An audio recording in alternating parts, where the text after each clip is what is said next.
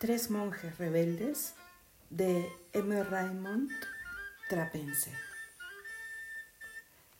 Palabras previas.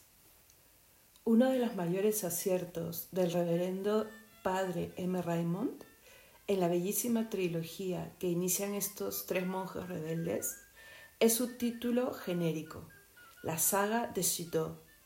Con este título, el autor manifiesta de modo expreso su intención de trazar poéticamente la maravillosa historia de la primitiva orden cisterciense, que, andando los siglos, recibiría del monasterio de la Trappe el nombre de trapense, con que el mundo conoce, admira y reverencia a los monjes blancos que pueblan centenares de abadías recoletas, silenciosas, austeras, en donde cumplen con el trabajo y la oración su altísima tarea de adoradores de Dios.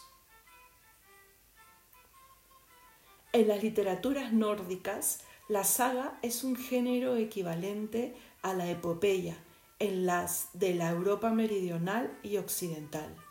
Como en los poemas épicos posteriores, en las antiguas sagas se recogen las leyendas heroicas y religiosas de la historia y las religiones precristianas, llenas de bárbara grandeza.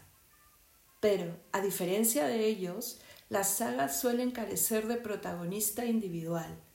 El héroe en la saga, más bien que un Rolando, un Rodrigo, un Fernando González o un Godofredo, es colectivo, una familia, una tribu, un pueblo. Son los nivelungos, los dioses del Gualaya, los audaces vikingos. En la ruda versificación de las estrofas se cantan hechos extraordinarios que, aun tomados de la realidad, tienen por su grandiosidad una apariencia mítica, legendaria e inverosímil, de invención o fábula puramente poética. Al proponerse contar la historia de los creadores del Cister, el padre Raymond quiso utilizar aquella vieja técnica y tomando de la vida real unos sucesos extraordinarios, les infundió un aliento de poesía y de leyenda del más alto valor emocional. Con la documentación utilizada para componer esta trilogía, cualquier otro escritor carente del genio artístico, inspiración divina, del padre Raymond, habría compuesto una historia maciza, no más auténtica y desde luego menos sugestiva que la saga de Citeaux. Una historia erudita y sin alas, para uso exclusivo de los religiosos y de media docena de sabios. Pero el padre Raymond no quiso poner límites de plomo al número de sus lectores. Por el contrario, su intención fue que la historia de los primeros cistercienses europeos allá en el siglo XII y la de los primeros trampeses americanos en el siglo XIX pudiera ser conocida por igual dentro y fuera de los monasterios por los religiosos y los seglares, por los hombres de estudio y los hombres de la calle, por los grandes y los chicos, encontrando en cada uno de ellos el camino más fácil y directo para llegar al corazón.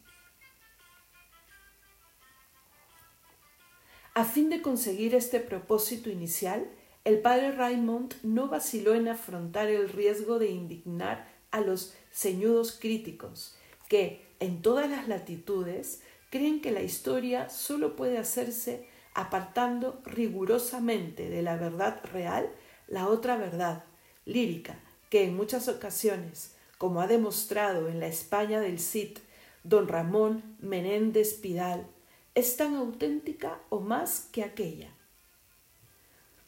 ¿Por qué? Porque la gozosa interpretación del poeta vitaliza en el romancero o en el drama los sucesos referidos escuetamente en los cronicones. En las tres épocas de esta saga de Citeaux, el padre Raymond ha hecho con los fundadores del Cister en Europa y de la Trapa en América, ni más ni menos que lo que hicieron con el mío Cid y los reyes de Inglaterra en Juglar de Cardeña y William Shakespeare, ponerlos de pie en sus sepulcros, inyectar sangre caliente en sus venas petrificadas, encender soles y estrellas en sus ojos cerrados, dotar de aliento y voz a sus gargantas mudas por la muerte, para que al moverse y hablar nos conmuevan y jamás puedan separarse de nuestra imaginación y nuestro corazón. A un escritor o escribiente, como en su humildad se complace en llamarse, del talento y la cultura del insigne monje de Nuestra Señora de Getsemaní, le hubiera costado poco trabajo hacer que los remotos personajes resucitados al conjuro de su pluma adquiriesen un lenguaje arcaico, con lo cual habría conseguido ese efecto de pastiche que a muchos les gusta. Pero también, como Shakespeare o Lope prefirió, sin temor a verse acusado de anacronismo, dotarles del verbo de hoy e incluso hacerles comentar con mentalidad actual los sucesos de la época en que vivieron. Para ello se requiere una osadía genial y una seguridad inconmovible en la intención que guía la mano.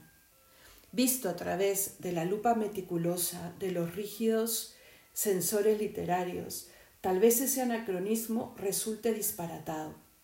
Pero el padre Raymond no escribe para ellos, sino para el gran público norteamericano, cuya ingenuidad gusta más de sentir que de analizar. Para ese gran público de nuestros días, americano o europeo, incapaz de leer con un diccionario al alcance de la mano para consultar palabras extrañas a su limitado vocabulario. Para ese gran público acostumbrado a ver y oír las cosas en la pantalla cinematográfica, sin el menor esfuerzo de su parte. Por eso, la saga de Citeaux cuya composición costó años y años de preparación al padre Raymond y a sus generosos colaboradores, se presenta al lector con la sencillez de un cuento inventado y compuesto en unas horas inspiradas y oculta poderosamente el trabajo, las papeletas, las consultas. Aunque todo cuanto en sus páginas dice, por si el autor o pone en boca de los personajes que en ellas reviven y perviven, está metido, pesado y aquilatado a través de una ingente bibliografía. La magia del narrador sabe esquivar en todo momento la sensación de pedante exhibicionismo, de fichas de archivo tan prodigada por algunos eminentes ratones de biblioteca. El padre Raymond trata de meter a sus lectores en un ambiente, de hacerles respirar una, una atmósfera, y lo consigue con la máxima economía de erudición. En una obra del tipo de la saga de Citeaux, la erudición ha de ser como el andamiaje de madera indispensable para construir las torres de una catedral, soporte para la creación de su belleza, que desaparece en el momento en que las agujas han adquirido su sólida esbeltez aérea su vuelo prodigioso de piedra para clavarse en el cielo. Si el texto, casi poemático, de los tres monjes rebeldes, la familia que alcanzó a Cristo, o de incienso quemado, se entorpeciera con notas y citas, alejaría al lector de la línea poética que fluye sin interrupción desde la primera a la última palabra. Si en todas las traducciones el traductor honesto siente el temor de no haber interpretado con la fidelidad de vida el pensamiento o la expresión del original, el miedo se agudiza hasta el infinito cuando, como ocurre en esta saga de Citeaux, ese pensamiento se remonta a cimas inaccesibles para quien no está en contacto diario con el cielo y esa expresión aparece tocada de la más exquisita y divina gracia. Mi voluntad de impregnar esta versión española del sentimiento religioso y de la música verbal casi angélica del padre Raymond ha sido tan sincera como sinceros son mi admiración literaria a su talento y a mi afecto y devoción a su persona, tan bondadosa siempre conmigo. Haberlo conseguido sería la mayor de mis satisfacciones y haberme quedado a medio camino, aún con la seguridad de que el recorrido sería suficiente para que el lector comprendiese la hermosura del texto inglés, supondría para mí un gran desencanto. Final de la introducción.